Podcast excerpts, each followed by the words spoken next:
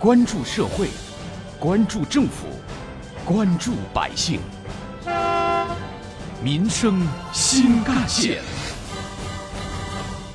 宋韵文化是具有中国气派和浙江辨识度的重要文化标识。浙江社会科学界在传承弘扬宋韵文化当中，担负着研究推广的重要使命。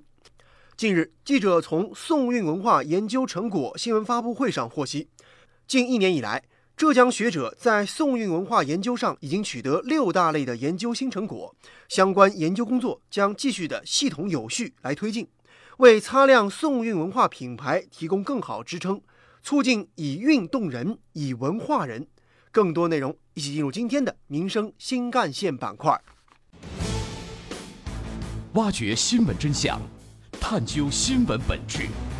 民生新干线。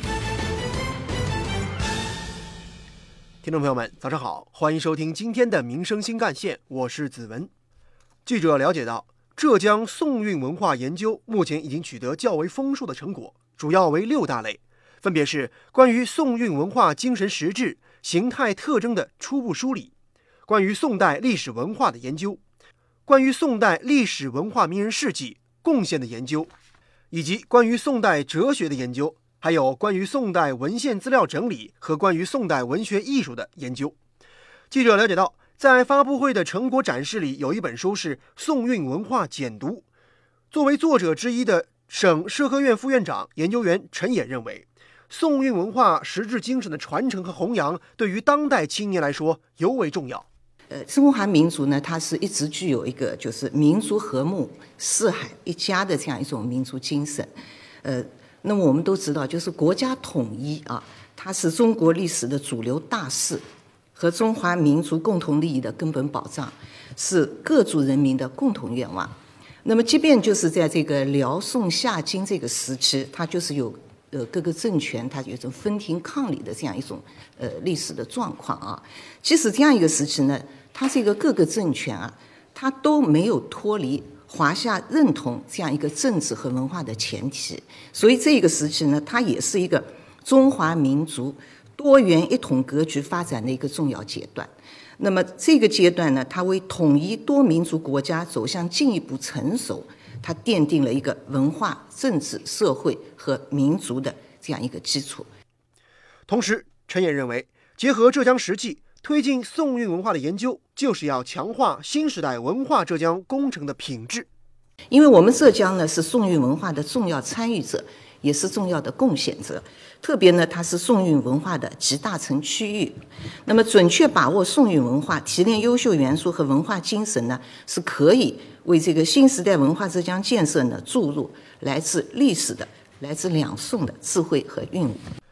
发布会上，媒体比较关注的是浙江将要开展的宋韵文化研究项目还有哪些呢？对此，省社科联副主席谢立根表示，下一步围绕宋韵文化形态系列研究、宋韵文化文献整理和资料研究以及宋韵文化传承创新研究三个重点方向。各界学者将进一步加强研究力度。其中即将开展的项目主要有这么几类：一个呢是浙江大学龚延明教授主持的宋学研究系列，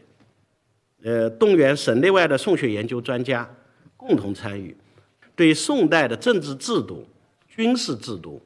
文官证呃证明制度、文学等主题进行系统的梳理和研究。二是省社科院王瑜研究员主持的。永嘉学派研究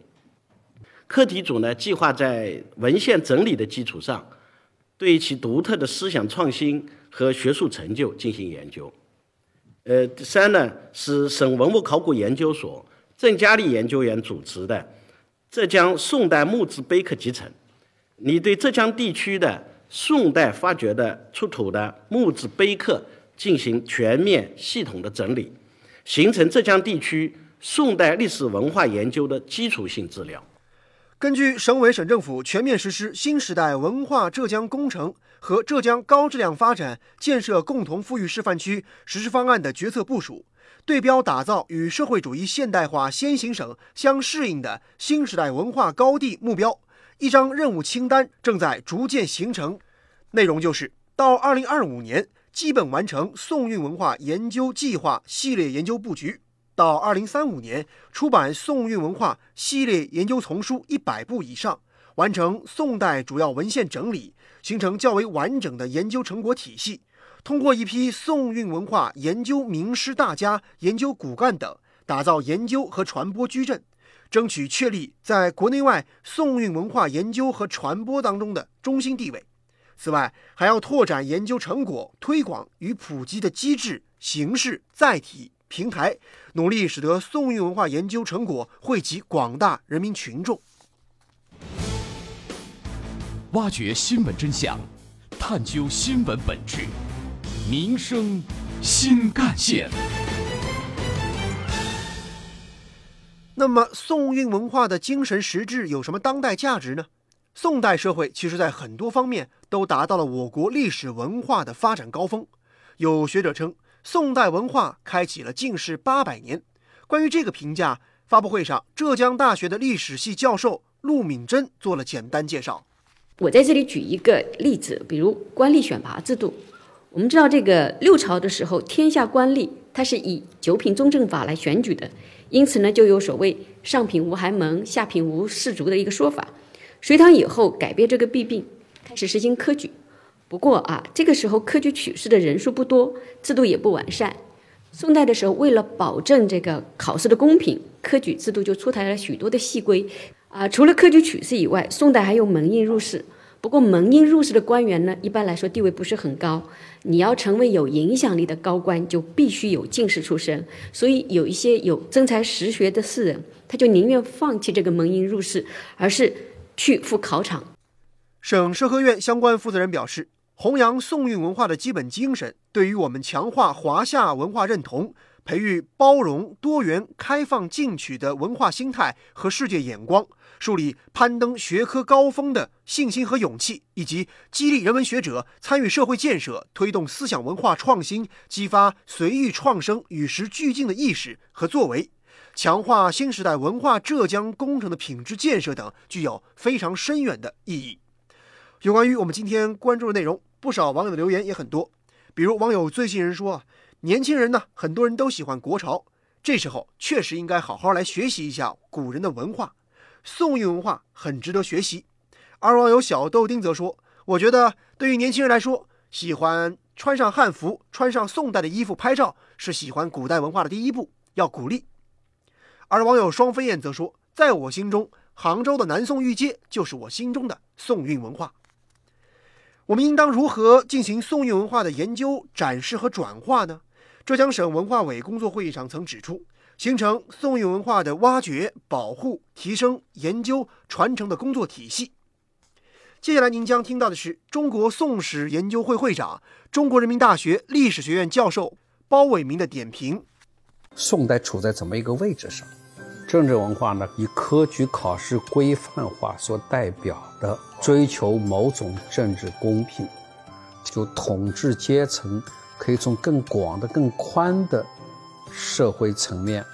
来吸引、选拔优秀人才进入到国家管理的层面。那么，宋学呢，是指对以前的儒学的一个发展的一个大跳跃，它破除了，或者说他抛弃了对儒家经典的一些传统的理解。这个整个的思想的发展体现出来是什么呢？就是我们在最精深的哲学层面的思辨能力，在宋代有了个飞跃性的发展。呃，我们要回答的问题呢，